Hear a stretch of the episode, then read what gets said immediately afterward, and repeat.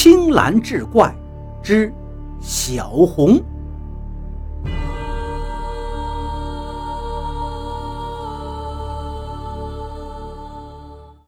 小红死了，死于自己生日当天。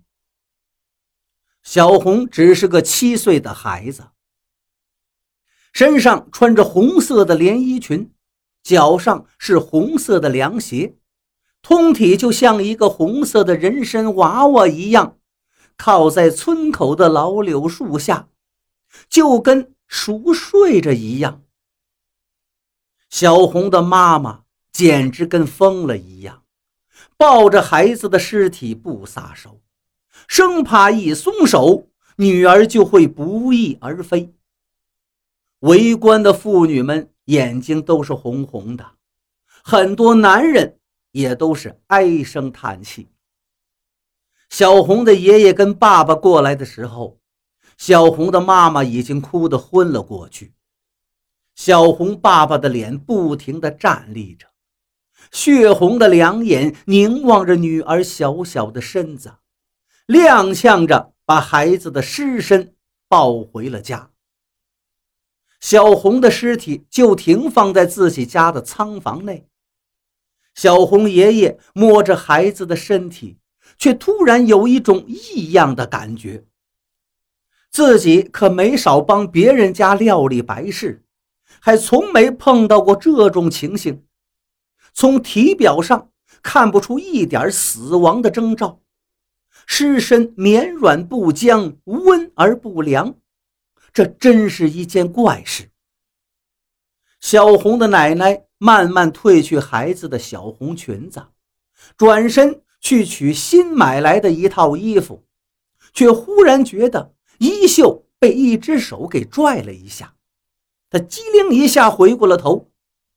孩子的姿态没有一点变化。小红奶奶拍了拍自己的头，又揉了揉有点干涩发红的眼睛，觉得方才是自己想多了。奶奶又一次转身取来了新衣裤，可是回过身来，奶奶的腿竟不自觉地抖了起来。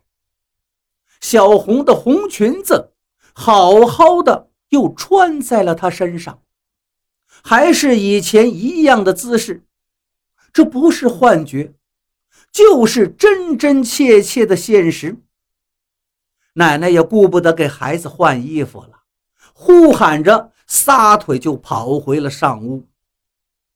迎面正碰上了小红的爷爷，一看气喘吁吁、大汗淋漓的老伴儿，老头子心里也起了疑惑呀。这个平时胆子很大又爱张罗事儿的老伴儿，现在怎么成了这个样子？先扶着他到屋中休息。奶奶哆嗦着说了自己刚才碰到的诡异事情。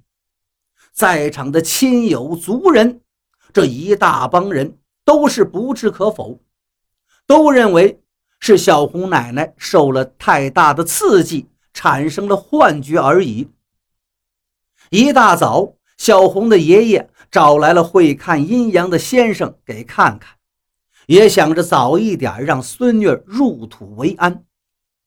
听说小女孩是穿着红色的衣裙，靠着大柳树死的，这风水先生觉得不妙啊。但既然来了，只好进去先看看再说。一帮人。陪着风水先生就走进了停着尸体的仓房。大家举目一看，嘿，哪儿还有女孩的尸体呀？停尸的床板上是空空荡荡。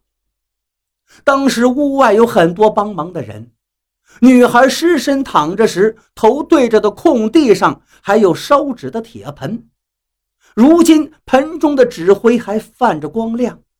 可是那女孩的尸身，就像空气一样不见了。